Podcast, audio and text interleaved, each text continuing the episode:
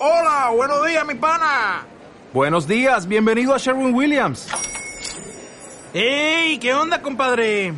¿Qué onda? Ya tengo lista la pintura que ordenaste en el ProPlus app. Con más de 6.000 representantes en nuestras tiendas listos para atenderte en tu idioma y beneficios para contratistas que encontrarás en aliadopro.com. En Sherwin Williams somos el aliado del PRO.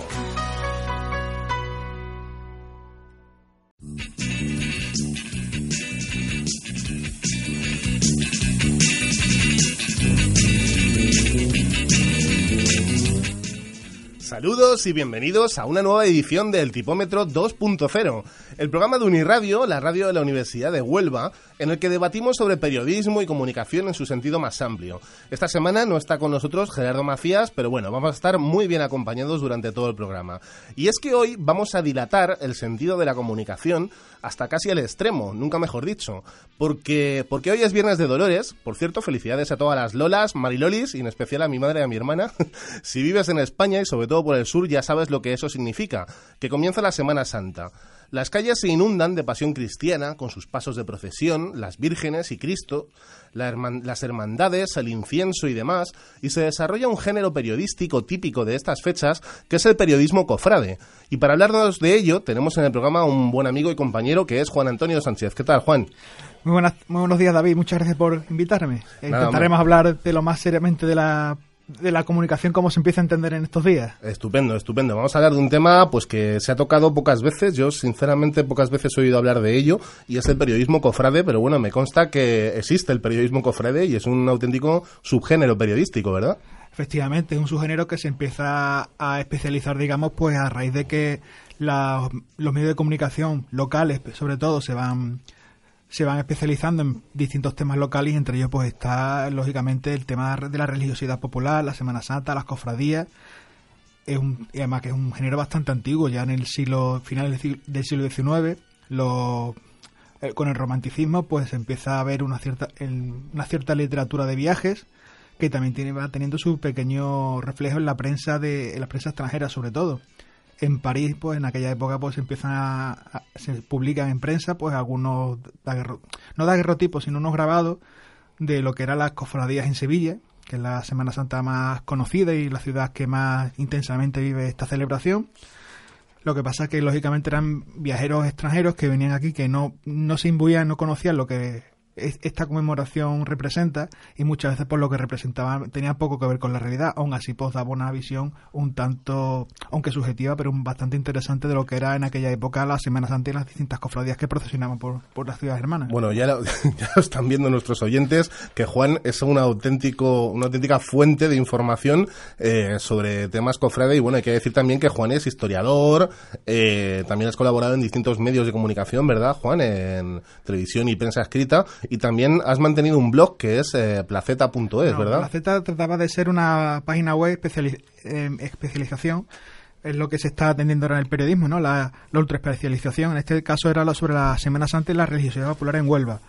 Pero desafortunadamente, pues tuvimos que dejar el proyecto lo, por el tema de que recibíamos pocos apoyos y empezamos a estar pues muy empezamos a estar un poco ya cansados, queríamos descansar un poco. Quizá lo retomamos algún día, pero ahora mismo pues hemos tomado unos meses sabáticos. Bueno, está muy bien, pero el caso es que, bueno, ahí queda y Placeta eh, queda como medio hiperespecializado, ¿verdad? Eh, hiperespecializado y que, bueno, que daba salida a cierto tipo de, audiencia, ¿no? Que le interesaba el tema cofrade, eh, de Semana Santa, etcétera, ¿no? Sí, la verdad que la experiencia fue muy positiva. En lo que tú decías de la, audiencia que tenemos era bastante este, extensa, no solamente en Huelva, sino que en el resto de provincias andaluzas e incluso fuera de España, pues teníamos bastantes seguidores. Bueno, pero para hablarnos de, auténtico periodismo cofrade, tenemos a, un compañero de aquí de Huelva, de Huelva Televisión, que es José Ángel González. ¿Qué tal, José Ángel? Hola, muy buenas tardes, David. ¿Qué tal? ¿Qué tal? Buenas tardes, José Ángel. Bueno, oye, pues eh, encantados de que estés aquí con nosotros y que nos dediques un poquito de tiempo porque ya sabemos que ahora empieza la locura, ¿no? En Semana Santa, bueno, pues de procesiones, de pasos y de, bueno, de informar a, vuestros oyentes en Huelva Televisión eh, sobre todos estos actos, ¿verdad?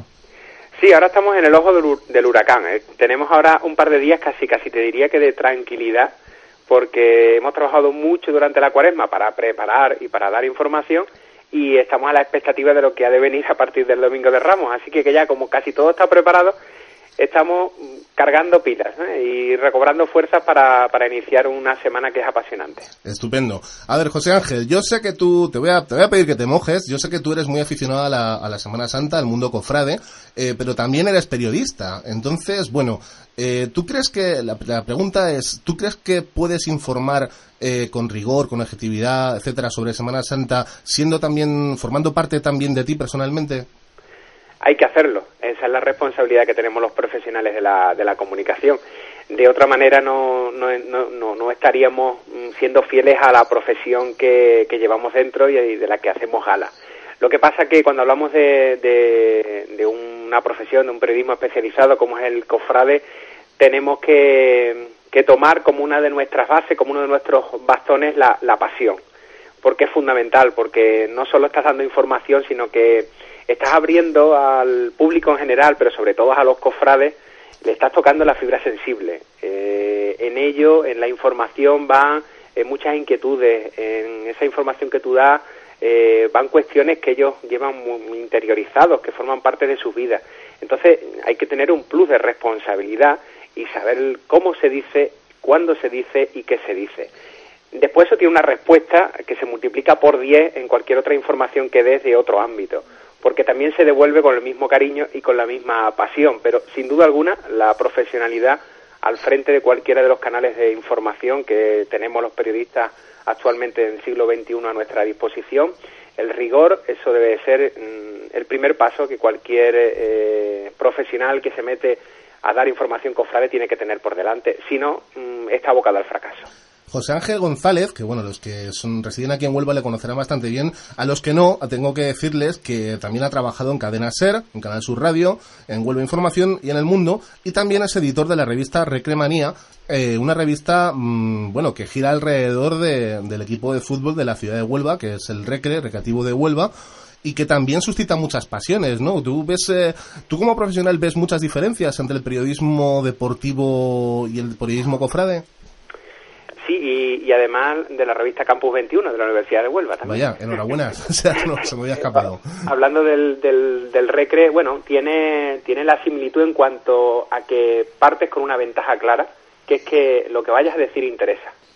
Eh, en, en, todo lo que digas sobre el recre interesa, todo lo que hables de Semana Santa interesa y eso es una ventaja para, para el profesional. Después, verdad que los caminos son diferentes. El, el, el deporte, aunque seamos muy apasionados y seamos muy recreativistas, como es, como es mi caso, eh, somos capaces de, en un momento determinado de, de apartarlo, de alejarlo, de dejarlo sobre la mesa, porque no deja de ser una, una afición que, que, que a todos no, nos encanta, pero cuando hablamos de Semana Santa hablamos de, de creencias, hablamos de, para muchos cofrades, de, de bueno de gran, gran, parte de su vida no que, que se sustenta sobre sobre la, una vocación al final mm, sobre sobre María o sobre la, el personaje de Jesucristo y en ese aspecto yo creo que los cofrades eh, como que interiorizan un poco más aquello que gira en torno a su hermandad que, que el recreativista que en un momento determinado y en un momento de cabreo después de una derrota, pues es capaz de apagar el sintonizador, de, de, apagar el ordenador y decir, bueno, hasta dentro de tres días no quiero saber nada más del recre. En el mundo de la Semana Santa eso es más complicado y es parte nuestra durante todo el año. Aunque bueno, metiendo un poquito el dedo en la llaga, eso no quiere decir que eh, en lo que respecta a periodismo cofrade no haya que decir también lo que se ha hecho mal, ¿no? Quizá más dulcificado, ¿no? Pero no, sí, igual sí, que en el fútbol, ¿no? Sí, te he dicho que lo, el primer paso es el rigor y en el rigor está la verdad. Eh, es verdad que es muy difícil en el periodismo conseguir la verdad absoluta, es prácticamente imposible, o la objetividad, pero, pero las cosas hay que decirlas con respeto. Eh, yo creo que eso es fundamental. Yo creo que eso eh, parte de la, desde la profesión periodística en todos los ámbitos, ¿no? Siempre hay que tener respeto a la hora de dar un, una buena noticia o de dar una crítica. Pero quizás más si cabe, en el mundo de la Semana Santa hay que, hay, hay que saber que, que cualquier crítica eh, aparte de lo estético o de, o de lo propiamente cofrade que el público puede ver en la calle, detrás va, va un sentimiento. Entonces, eh, por supuesto, el rigor, la verdad por delante, pero siempre con un respeto máximo para la persona que pueda estar afectada por esa crítica, ¿no? Muy bien, José Ángel. Bueno, pues eh, te vamos a dejar, que sabemos que tienes que estar muy ocupado y bueno, te deseamos que pases una Semana Santa estupenda, informando, trabajando, pero sobre todo disfrutando y haciendo disfrutar a, a todos tus oyentes, ¿no? Sí, ya como te decía al principio, yo creo que esa es la, la gran recompensa que tiene el periodismo cofrade, que es un periodismo de calle, que está muy en contacto con la persona que, que te está escuchando, que te está leyendo, que te está viendo, y que por tanto también es muy, reconfort- muy reconfortante, ¿no? Además, date cuenta que trabajamos en una época donde todo el mundo tiene su vivencia, tiene sus recuerdos, y un poco se la despiertas, ¿no? Y canalizas un poco todos sus sentimientos. Y nosotros que además, sabes que emitimos en Internet, eh, nos ven desde todo el mundo. Si vieras la página de Huelva Televisión en Semana Santa con más de 4.000 visitas, viendo el directo, personas desde todo el mundo, desde China hasta Estados Unidos, que se conectan ese día y que lo haces tremendamente feliz porque eh, le estás enseñando la imagen pues de su nazareno o de su calvario o de la borriquita, ¿no? Con- Yo creo que eso de verdad es impagable y es una misión que afortunadamente a los periodistas que trabajamos en este en este sector pues pues nos encanta y así que ojalá podamos contar una Semana Santa completa y que nadie se quede en casa. Estupendo, José Ángel. Oye, pues muchísimas gracias por tu tiempo y bueno, seguimos hablando. Muy bien, igualmente, un abrazo para todos. Un abrazo, José Ángel. Bueno, Juan, pues ya lo ves. eh, existe el periodismo cofrade, se lleva, se, se siente, ¿no? Y, y bueno, eh, ahí está, ¿no? Eso lo estamos tratando como su género periodístico, pero bueno, a la gente en España, sobre todo, gente de la tierra, etcétera, no se limitan a narrar una crónica de algo que ha pasado, sino que eh, también se vive, ¿no? Se vive intensamente además. El, que tener en cuenta lo que ha dicho José Ángel, que no solamente son sentimientos como el que se puede tener hacia el recreativo, hacia el Madrid o el Betis, sino que es que además que juegas con devociones, juegas con vivencias familiares. Cuando uno es de una hermandad, suele ser la hermandad de su familia, con lo cual está vinculado a lo mejor su padre, su abuelo, están vinculados sus hijos. O sea, que es una cosa que es una vivencia muy fuerte. A veces hay que decir lo que no se hace bien, evidentemente. Pero evidentemente también teniendo en ¿Pero cuenta tú crees que se dice o hay mucho, ¿cómo decirlo, servilismo? No es tanto sé. servilismo, sino como eh, que un- son temas muy, muy complejos. Entonces, si lo dices de una manera poco adecuada, se puede interpretar de la manera que no es. ¿Pero dónde está la complejidad? ¿En herir sensibilidades, quizá? Herir sensibilidad, exacto. Te voy a contar un caso que me ha pasado a mí personalmente.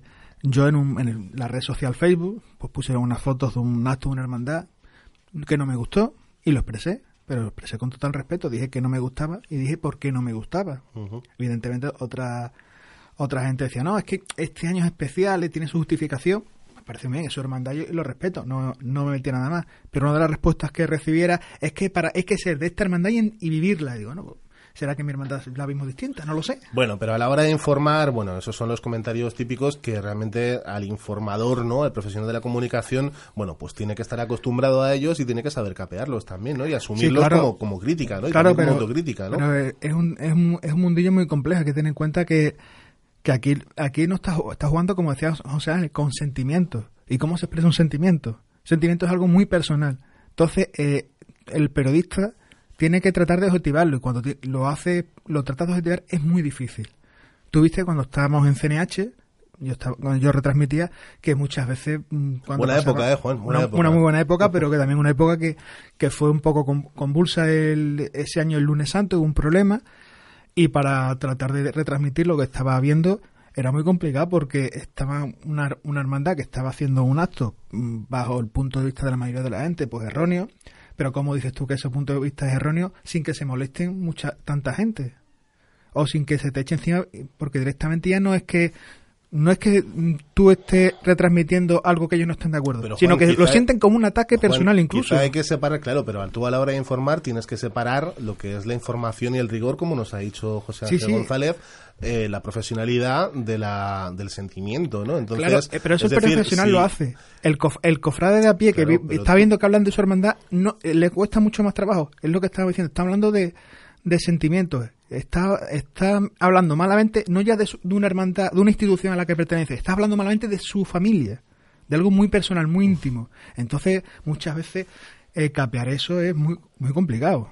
Es muy, el género del periodismo cofrade es un género muy complejo. Yo, es mucho más complejo que el periodismo deportivo. Periodismo deportivo, puedes hablar mal del Madrid y del Barcelona, pero hablas mal de equipos de fútbol que a fin de cuentas no tiene más, más repercusión en tu vida que un entretenimiento. La Semana Santa es mucho más. Bueno, desde luego, quien sabe mucho de, de, todo este tema, porque lleva muchos años y bueno, porque es un especialista en ello, es nuestro compañero Manuel Jesús Montes. Manuel, ¿cómo estás? Hola, buenas noches, buenas tardes, muy bien. ¿Qué tal, Manuel? Bueno, Manuel, para los que no le conozcáis, eh, es periodista de Canal Sur Radio y lleva desde hace muchísimos años eh, el programa El Llamador, ¿es correcto? Es correcto, es correcto.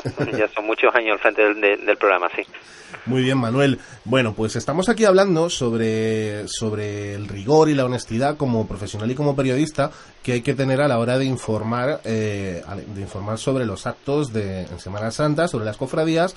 Y estamos hablando de que es un, como, digamos, es algo que se lleva muy dentro y es un sentimiento. Eh, la línea es muy fina entre informar y, ofender, ¿no? Eh, podemos caer igual en la ofensa sin querer, ¿no? Pero bueno, eh, creemos que como profesionales es nuestra obligación informar, ¿no? Sí, pero yo creo que no, no deja de ser ni más fina ni más gruesa que lo que es la, la información en cualquier ámbito de la, de la actividad, ¿no? Yo creo que el profesional del periodismo, el profesional de la, de la comunicación, evidentemente todo lo tiene que afrontar con un prisma de rigor, eh, de seriedad y, y, en la medida de, de, de, lo que pueda siempre de, de, objetividad, que eso es algo a lo que todos aspiramos y que a lo que no todos digamos, evidentemente, eh, pero en todos los órdenes de la, de la vida, ¿no? Bien, sí es cierto que, que, bueno, al hablar del mundo de las cofradías, hablamos de un mundo donde la sensibilidad está muy a flor de piel, donde eh, eh, aquí hablamos de, de, devociones, de cosas que, que se sienten muy, muy adentro, que tienen que ver con el sentimiento de las personas, eh, tanto del, del devoto en sí de la calle como del, del responsable de la hermandad, ¿no? Entonces sí es cierto que quizás eso eh, te pone ante unas circunstancias que te exigen ser especialmente sensible y sobre todo que tienes que conocer muy bien la, terminología y la realidad de la que hablas, ¿no? Pero yo creo que a la hora de, de, encarar cualquier información cofrade, eh, esa línea fina de la que hablaba ahí es, pues yo creo que es a la, a la hora de, hablar de rigor y de y de objetividad o de seriedad más o menos la misma que en cualquier otro ámbito de la, de la actividad. Eh, Manuel Jesús, tú que llevas tantos tantos años eh, en Canal Sur, ¿no? Llevando el llamador de Huelva, eh, has podido ver la evolución a lo largo de estos últimos años, ¿no? De las nuevas tecnologías aplicadas, bueno, pues al día a día y al mundo real. Y bueno, ahora nos encontramos con que hay incluso aplicaciones, una llamada Icofrade, que es una aplicación que para la Semana Santa de Málaga, que informa sobre todos los actos, o incluso redes sociales que informan puntualmente y casi casi al segundo, ¿no? Como Twitter, ¿no? ¿Tú crees que este, estas redes sociales eh, puede competir con la retransmisión radiofónica de, de, los actos de Semana Santa?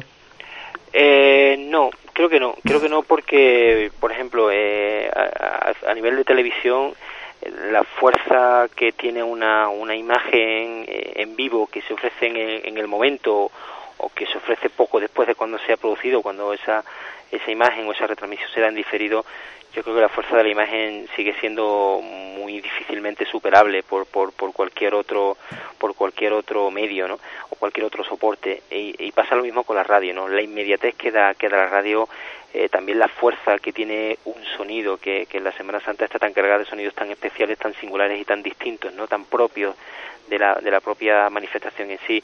Yo creo que eh, que esa calidez, esa, esa, esa fuerza no, no, no, no puede robarla nunca, ni apropiarse de ella la, la red social. Bien es cierto que bueno que eso, que las redes sociales, pues bueno, pues sí, eh, lo que hacen es que de alguna manera todos nos convertimos un poco en, contadores de la historia que estamos viendo, un, un poco de alguna manera en informadores, en, periodistas, da una una inmediatez, da un poder contar algo que está pasando en el lugar más insospechado eh, posible, ¿no?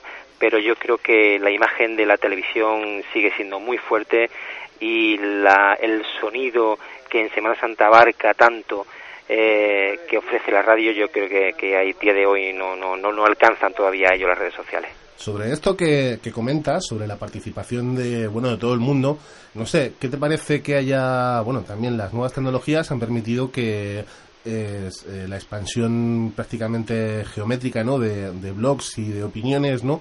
Ha permitido que eh, no profesionales intervengan también en la, en la información cofrade, quizá alterando el mensaje o alterando la información, ¿no? Eh, ¿Qué te parece esta información de no profesionales en comunicación sobre, sobre estos temas?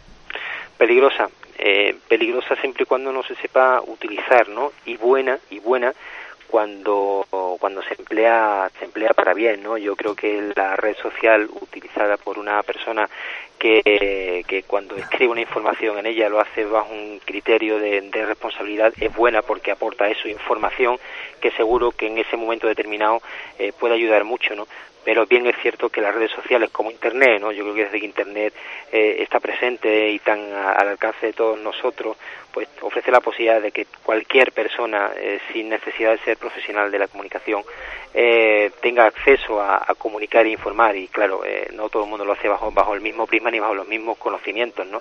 Esto es como si yo, aunque soy periodista, mañana me, me, atrevo a sacarle la muela a una persona. Pues imagínate la que le puedo liar, ¿no? por más que lo haga con toda mi buena intención, está claro que hay una parte de la formación y del conocimiento que, exige esa acción de sacar la muela que yo no tengo. Pues en este sentido yo creo que, es lo mismo. ¿no? Eh, de tal manera el mundo de la Semana Santa, como, como otros ámbitos de la, de la información, el deportivo, eh, el taurino también, siempre se ha prestado a, la llegada o a la entrada de personas que, que, no son periodistas en sí mismos, que no son que no son profesionales mm. y que bueno, pues eso sí, si no se ha habido emplear bien, sí es cierto que ha desvirtuado mucho la información que se ha dado. Eh, por último, no quiero despedirme sin preguntarte, bueno, yo entiendo que las hermandades y los pasos se están arreglando durante el año, ¿no? Y hay movimiento, ¿no? Hay elecciones, etcétera. Eh, sin embargo, parece que este, llamémoslo subgénero periodístico, ¿no? Que es el periodismo cofrade, solo se habla de él alrededor de, la Semana Santa, ¿no? ¿Tú crees que no hay información cofrade durante todo el año o es que no, no hay contenidos o no hay plataforma para, para lanzarlos? Sí, hombre, contenido sí hay, porque las hermandades son entes eh, absolutamente vivos que quitando todos los meses de, de verano, en los que todo se para un poco más, evidentemente, durante todo el año tienen su actividad tanto de culto como de, cultura, como de eh, acciones de formación que desarrollan, que llevan a cabo, eh, el propio mantenimiento, cuidado, mejora de su, de su patrimonio, eh, también ahora que tan, por desgracia, tan de moda está lo social, pues también la labor social de las hermandades, yo creo que a poco que se, se sepa bucear en la vida de las hermandades sí que se consigue el contenido para estar todo el año informando. Lo que sí es verdad que, bueno, ese calor que a los medios de comunicación en general le, entra ahora y le entra a partir de la cuaresma con, con dar cobertura a la Semana Santa, eh, a partir del lunes de Pascua, una vez que ya pasado la Semana Santa, ese calor baja bastantes grados y ya es mucho más difícil eh, colar información cofrade en los medios de comunicación de un corte generalista. ¿no?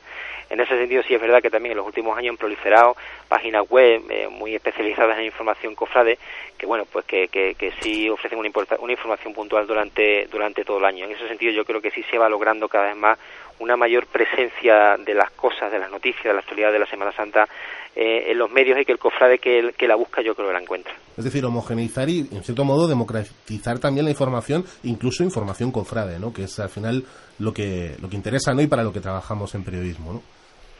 Sí, sí, sí, claro, claro. Eh, es lo que te digo, ¿no? Eh, que eh, hay momentos de, del año que se prestan especialmente a, bueno, pues a, dar mucha información, cosa de que, que, el medio sabe que tiene un filón de audiencias o, de ventas porque se demanda más ese tipo de, información y apuesta y apuesta por ello. Pero bien es cierto que, que ya a partir del lunes de Pascua, una vez que pasa Semana Santa, ya el, el listón baja bastante. Bien, Manuel, pues no te queremos hacer perder más tiempo y oye, estamos agradecidísimos de que nos hayas atendido y nada, nada más que desearte que pases una gran Semana Santa trabajando y disfrutando también, ¿no? Con tu trabajo, ¿no? Sí, lo intentaremos, tenemos la suerte de que disfrutamos mucho con el trabajo que, hacemos y nada, las gracias a, vosotros por, por llamarme, por darme este espacio y nada, desearos también toda la suerte del mundo. Muchísimas gracias, Manuel, un saludo. Un abrazo, un abrazo. Bueno, pues ya lo estamos viendo, ¿no, Juan? Que, que, va más allá de lo que es el sentimiento, va más allá de lo que es... Eh, es un trabajo, ¿no? Y es un trabajo que se vive, que se informa y que da más allá, da trabajo, puede dar trabajo mucho más allá de, de lo que es la Semana Santa, ¿no? Sí, lo que pasa es que aquí en Huelva especialmente estamos en una ciudad que no es, del no es muy cofrade vive su Semana Santa intensamente los días, de, los días que no me digas eso, Juan, que vuelvan los cofrades. No vuelvan los cofrades, vuelva eh, muchas veces la gente... Eh, eso te voy, a poner, un ejemplo se ve muy claramente. El programa de José Ángel en Huelva Televisión muchas veces tienen una sección que es preguntar a la gente de la calle, sacar el micrófono a la calle y preguntarle mm, por una cuestión cofrade. no simplemente por una definición. Oiga, esta palabra que es cofrade, ¿qué significa? La mayoría de la gente no sabe de lo que le están hablando. ¿Qué es una chicota? No tiene idea. ¿Qué es un senatus? Pues no sé, yo es que de los, de los curas no, es no que hablo eso es yo. muy difícil, Juan. no Sí, pero son, te- son términos que en el mundo cofrade se, se usan habitualmente. Entonces son- mm, forman parte del, del mundo cofrade. Si la mayoría de la gente de Huelva no sabe lo que significan esos términos o no le suenan de nada, será, será que la ciudad no es cofrade. Entonces, evidentemente, pues la gente vive intensamente en sus cofradías, le gusta, participa en Semana Santa, pero la vida de hermandad más allá de, del lunes de Pascua, como decía Mano Jesús, es muy complicada y la vida y la vida cofrade el resto del año Juan, es per- muy rica. per- perdona que discrepe, pero no sé, si una cosa es preguntar quién es el tercer teniente del alcalde y otra cosa es que es un senatus. No sé, creo que hay prioridades, ¿no? No sé. Hombre, claro, pero estamos diciendo que si una mm, si estuviéramos en una en una ciudad cofrade, la gente se involucraría se, involucraría. Si tú le preguntas si es un charre, por ejemplo, o si es un o qué es un- una chirigota, y a lo mejor la gente tiene más nociones de lo que es. Sin embargo, términos cofra- cofrade, pues le, cuesta más trabajo. No estamos en una ciudad cofrade y tenemos que ser muy conscientes de ello. La Semana Santa interesa, la Semana Santa gusta. La- los días de Semana Santa la gente participa masivamente. Puede ser además una actividad turística estupenda. Claro, para la y, lo es. De hecho, es- la Semana Santa de Huelva es, declarada, está declarada como fiesta turística nacional de Andalucía o algo, algo Mm. de esto. Pero evidentemente el resto del año la gente no participa. La- estamos en una ciudad que es muy apática para todo. También para Semana Santa. Bueno, Entonces, eso- en, el eso tema, en el tema de inform- en el tema de información, eso se nota, es lo que decía Mano Jesús. Eh, ahora mismo todo el boom, todo el mundo, todas las radios quieren tener su programa cofrade y es donde entra en juego esta gente que no es profesional, como en parte en mi caso, y, y se busca su hueco, a veces no con much- una ética muy depurada, las cosas como son, hay que decir, hay que decirlo claramente, pero que al, al de la radio tal o al del, al del medio cual que no es que tampoco es cofrade, pero le interesa tener ese espacio cofrade los días de Cuaresma y en Semana Santa, pues le interesa tener alguien que hable de, hable Bueno, de Juan. cofradía, pero resulta que el resto del año pues como no interesa. Y como no interesa el resto del año, pues el, el, el editor del medio tampoco se preocupa de la Semana Santa, con lo cual puede entrar cualquiera que más o menos te hable un poco de cofradía y te monte un programa, te monte una página web, o te monte lo que sea. Bueno, en Entonces, cualquier pues, caso, tenemos, la tenemos la, la- dicotomía la entre labor- el profesional, como ellos, estos dos que nos han hablado, Manu Jesús y José, que hace una labor fantástica, y gente que no, no tiene ese criterio. En cualquier caso, la labor del tipómetro es la de hablar sobre periodismo, comunicación, divulgar y bueno, y hablar de estos temas eh, a nivel a nivel generalista, por supuesto local, porque emitimos desde Huelva y bien, y el espacio de la crítica está quizá no tanto en, en lo- en los actos que haga cada medio por sí mismo, sino en, en, la, en, lo- en el acto general y en hablar, Sí, bueno, pues de un de un periodismo que prácticamente es desconocido por especializado, por ser un subgénero de, del, digamos, periodismo cultural, que es el, periodismo cofrade. Bien, vamos a hacer una pausa y a la vuelta vamos a hablar de los orígenes de la Semana Santa y vamos a hablar de, de varios casos de periodismo cofrade que quizá eh, merecen ser rescatados de, de la memoria histórica. Ahora mismo volvemos.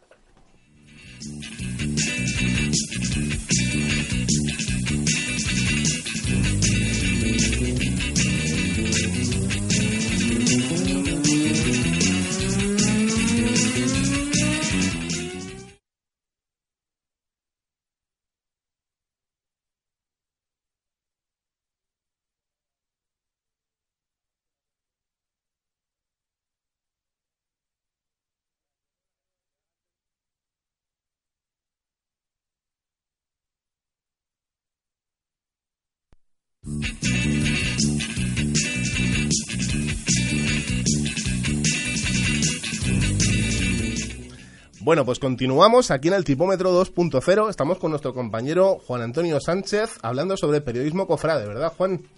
Así es, hablando de lo que el, el- ese subgénero, como tú muy bien lo llamabas, de, del periodismo, dentro del periodismo cultural, un género súper especializado que tiende al, al local, aunque como hemos estado hablando ahora, ahora fuera de micrófono, pues también hay un fenómeno que es en todo el mundo, especialmente en España y más concretamente en Andalucía, pero que también más allá de nuestra frontera es muy fuerte. De, de eso, de eso habla- hablaremos ahora y de hecho, bueno, hablaremos de ciertos ejemplos de actos que se hacen en, en- durante, la, durante la Semana Santa, la llamada Pascua Cristiana, que se hacen en todo el mundo y que son muy curiosos, ¿no?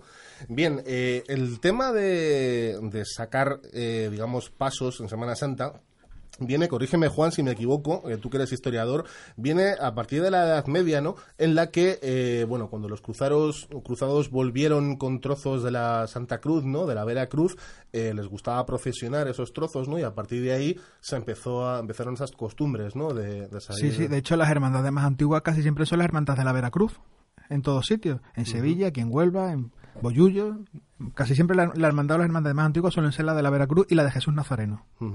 Eh, posteriormente, el tema, para explicar también el tema de las hermandades, en la Edad Media los profesionales de diferentes actividades comenzaron a asociarse, formando gremios o hermandades, y a través de estas hermandades intentaban defenderse de otros gremios o de los nobles. Y en las ciudades, especialmente, llegarían a tener mucho poder y querían que las autoridades políticas y religiosas les trataran como iguales, ¿no? Es decir, era una especie de hermandad, ¿no? Entre profesionales del mismo gremio, eh, que daría origen posteriormente a la burguesía, ¿no? Siglos después, ¿no? Sí, además. Es, el comienzo un poco de la sociedad moderna. De hecho, la labor social de las hermandades que nombramos antes viene de ahí, viene de que antiguamente que era el que estaba en la hermandad, pues sabía que por estar en la hermandad pues se garantizaba, por ejemplo, un entierro digno que no se lo pueda permitir entonces. Exactamente. También como se ocupaban de los enterramientos de sus miembros, fundaban hospitales para pobres, edificaban parroquias o se ocupaban de niños abandonados y se creía que el hecho de pertenecer a una hermandad también les aseguraba su entrada en el cielo tras la muerte, ¿no? La mentalidad se sigue todavía. De hecho, hay hermandades, hermandades, el caso del prendimiento, que si, si no fuera por la hermandad del prendimiento, la parroquia del Carmen pues lo pasea, tendría otra gestión distinta, ni mejor ni peor, pero que actualmente pues le debe mucho a a, su hermandad, igual perdón en la Orden en Santa Teresa, etcétera, etcétera. El labor social, pues tienen todas las, todas las hermandades y ahora se está viendo más que eh, hay familias familias que están que tienen cubiertas a lo mejor gastos de hipoteca, de luz, de agua, porque su hermandad se lo está pagando en esta en esta fecha. No me digas. Sí, sí. Eh, hay hermandades un caso destacado que lo he conocido hace poco, la Hermandad del Descendimiento, que es una hermandad de Huelva con muy poquitos hermanos, pues gracias a la Hermandad del Descendimiento y muchos cofrades de esta cofradía que, han visto aliviado problemas de temas de hipoteca, de agua, igual, igual prendimiento, igual que los judíos. Eh, la hermandad del Nazareno pues tiene, atiende una cola de gente que va a pedir alimentos todas las semanas tremenda, que le llega hasta la otra calle de la Casa Hermandad. Bien, eh, pero bueno, aquí en el tipómetro, bueno, aplaudimos evidentemente esta labor social que hacen estas hermandades, aunque bueno, nosotros hablamos, ya sabemos, de comunicación, de periodismo.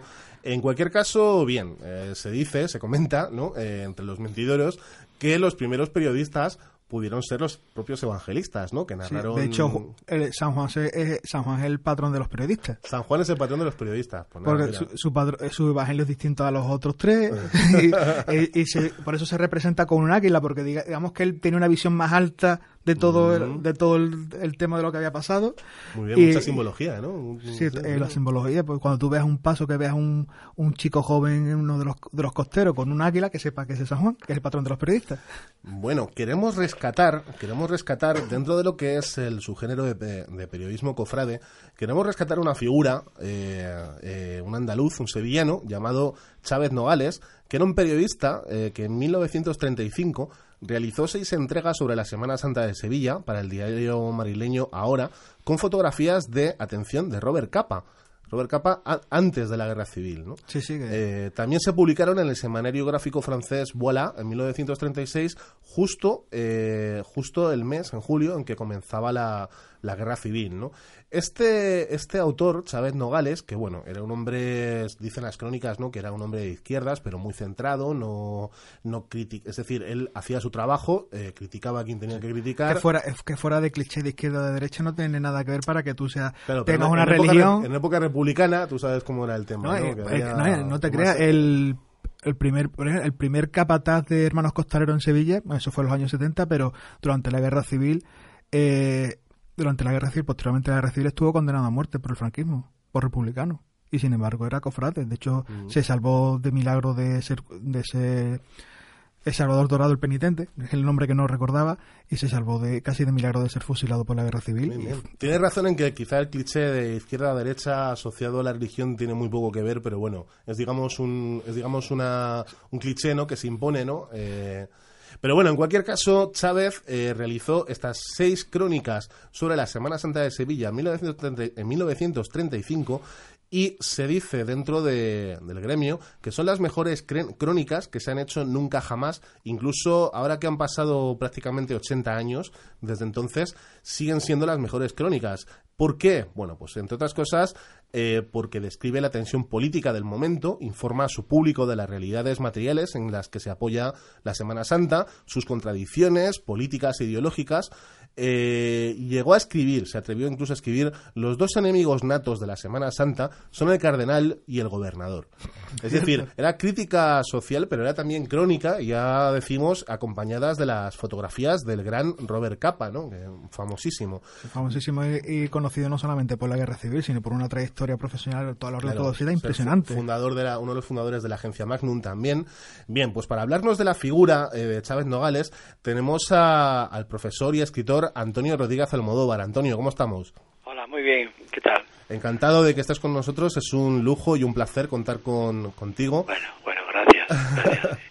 Bien, tenemos que decir que Antonio Rodríguez es un escritor y profesor sevillano, conocido por sus estudios del folclore, de la transmisión oral, la recogida y análisis de relatos tradicionales y bueno, y, y también escritor de numerosos libros de cuentos y de tradiciones.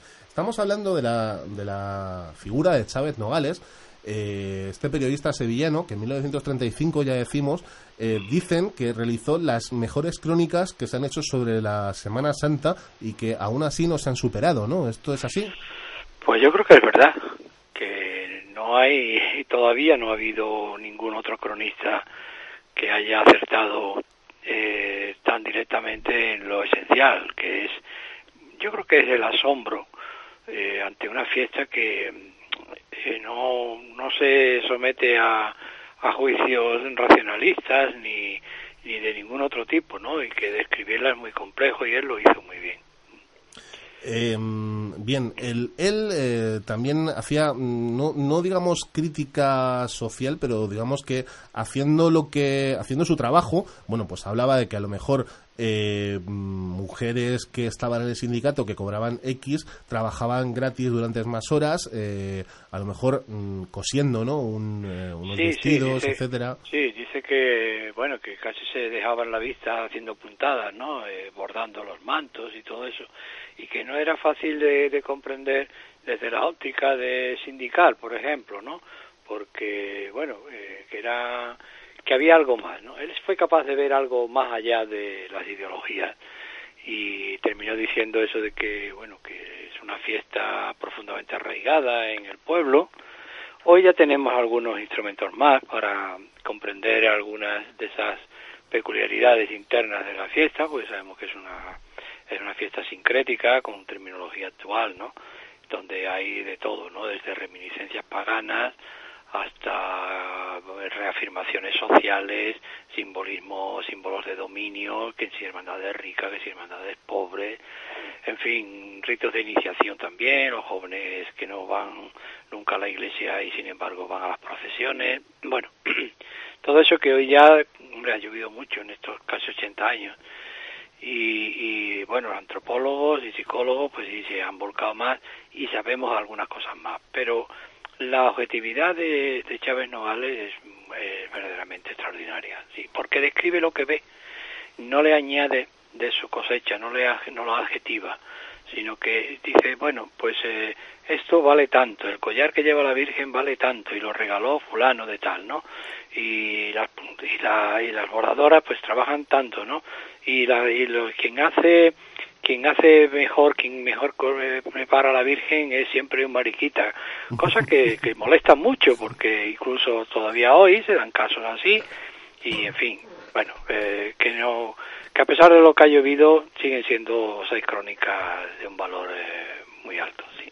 Eh, tomando como base estas crónicas quizá involuntariamente críticas, ¿en la actualidad cree usted, Antonio, que, que hace falta más crítica en el periodismo cofrade?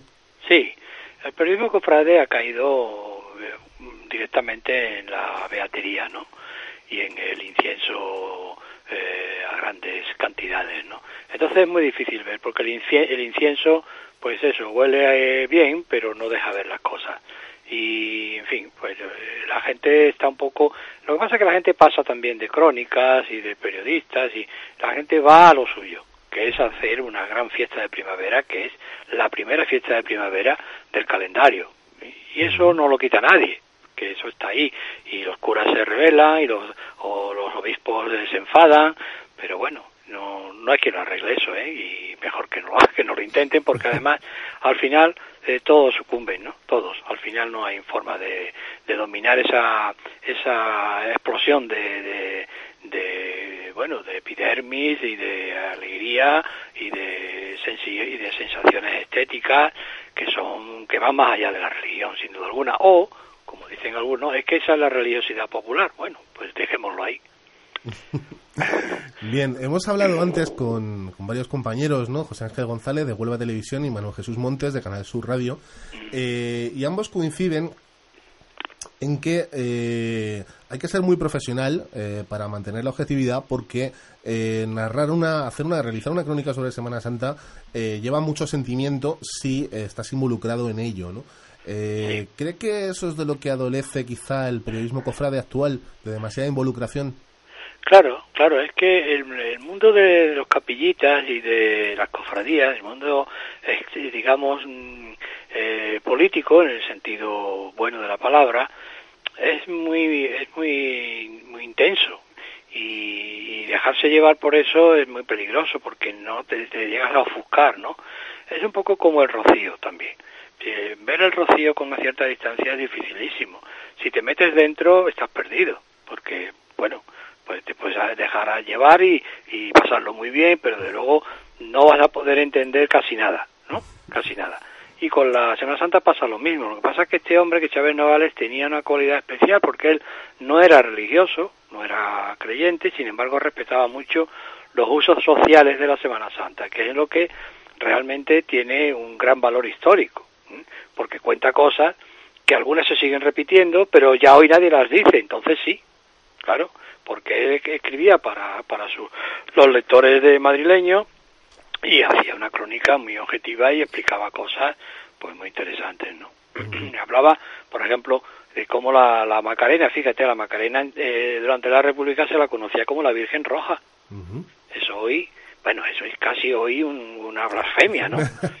claro, sin embargo era así, porque la mayoría de los cofrades de la Macarena eran los eran sindicalistas pues incluso de la CNT, ¿eh? Que, que, tenía una taberna al lado, que era Casa Cornelio, donde se reunían por las tardes, y allí pues eh, eh, ocurría de todo, ¿no? Por cierto que fue Casa Cornelio que fue en julio del 31 fue bombardeada, como sabéis, un, destacamento de artillería para dar, escarmiento, pues la bombardeó por una iniciativa pues, privada del entonces gobernador civil, perdón, gobernador militar para dar escarmiento. Fue una cosa terrible. Y ahí empezó todo el lío, ¿no? Ahí empezó todo el lío. La derecha sevillana o la derecha de Huelva, de cualquier sitio, nunca, nunca ha aceptado que el pueblo tenga una manera tan especial de ver a Semana Santa que tiene muy poco que ver con la ortodoxia. Esa es la verdad.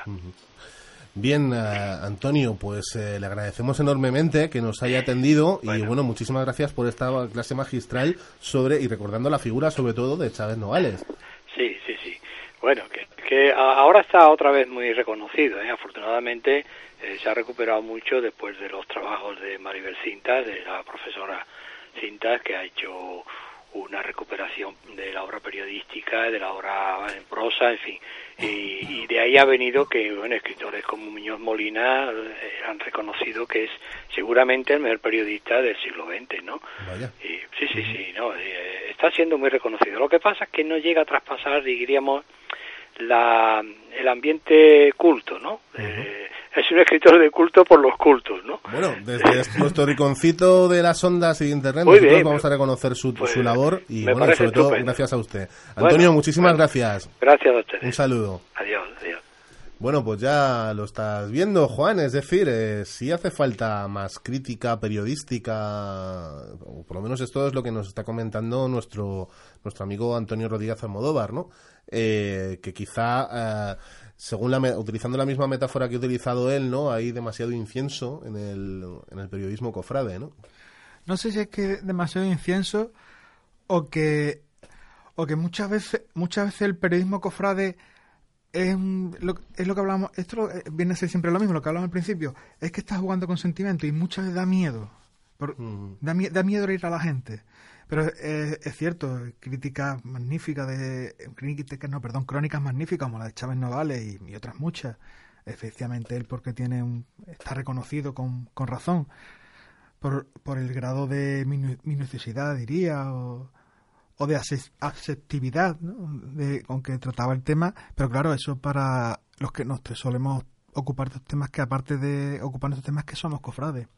Entonces, aunque por mucho que tratemos de ser de ser objetivos, no es que no podamos ser objetivos, es que no no queremos no queremos dañar a los demás como tampoco quisiéramos que nos dañaran a nosotros.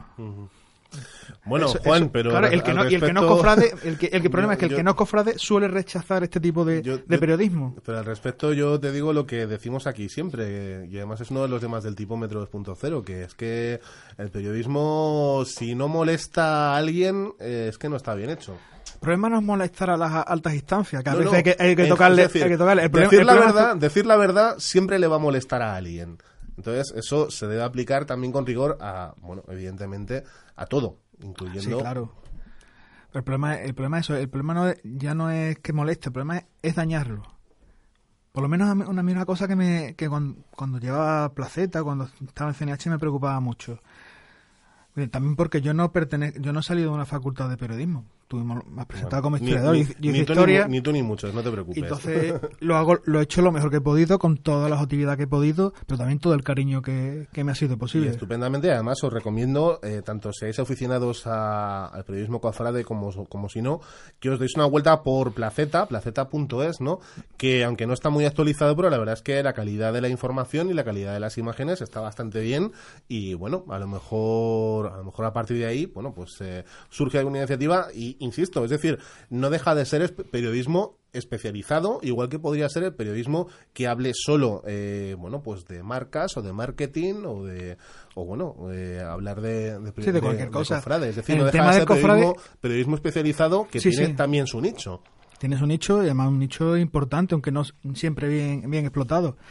El, problema también es otro de los problemas, los que decía don, Antonio, es que un periodismo que sea, no es que se haya llenado de incienso, es que sea se ha mm, puesto, después de la guerra civil, eh, el país sufrió una convulsión grande.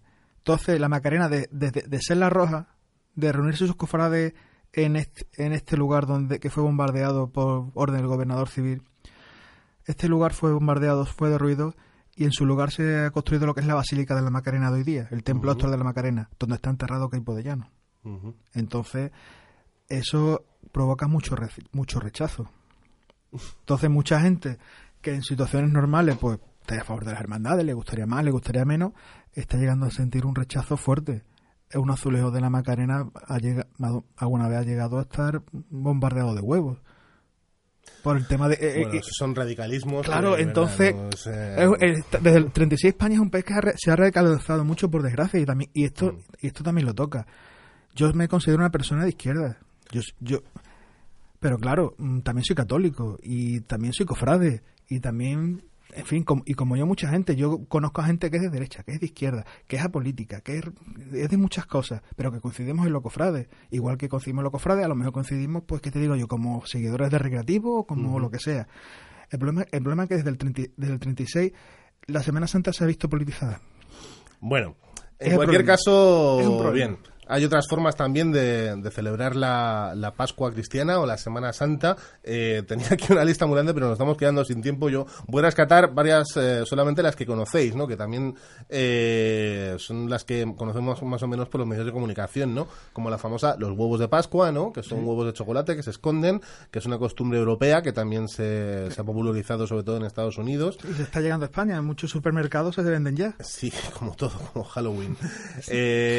Filipinas en Filipinas, que quizás la Semana Santa más cruda, ¿no? Y más, más realista, entre comillas, ¿no? En la que se hace un vía crucis en, las que algunas personas se crucifican voluntariamente.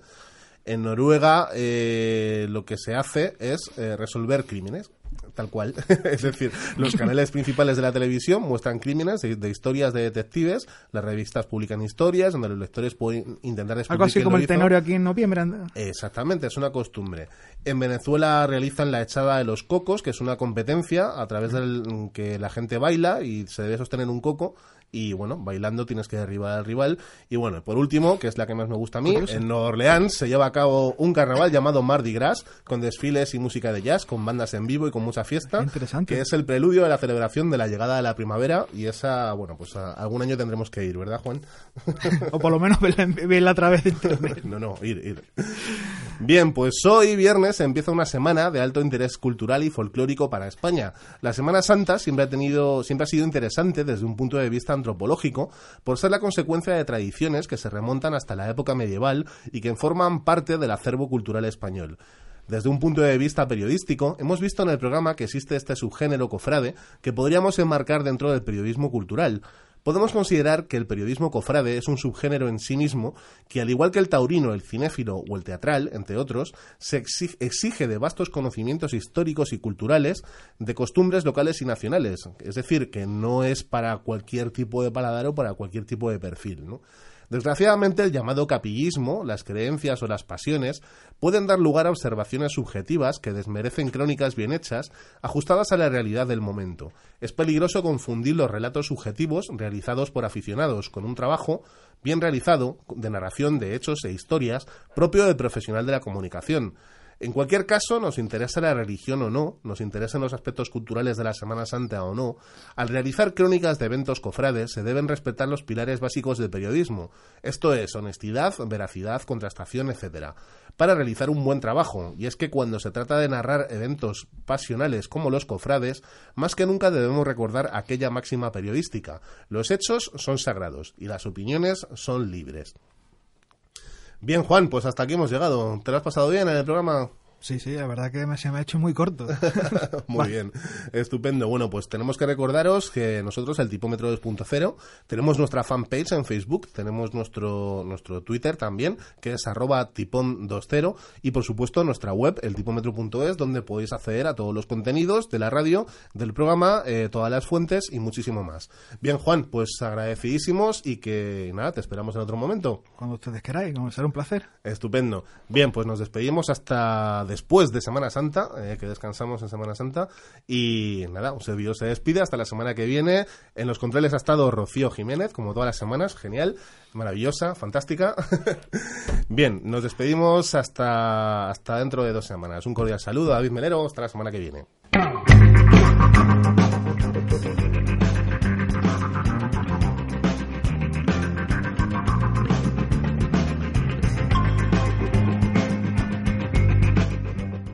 Dale más potencia a tu primavera con The Home Depot. Obtén una potencia similar a la de la gasolina para podar, recortar y soplar con el sistema OnePlus de 18 voltios de Ryobi desde solo 89 dólares. Potencia para podar un tercio de un acre con una carga. Potencia para recortar el césped que dura hasta dos horas. Y fuerza de soplado de 110 millas por hora. Todo con una batería intercambiable. Llévate el sistema inalámbrico OnePlus de 18 voltios de Ryobi. Solo en The Home Depot. Haces más. Logras más.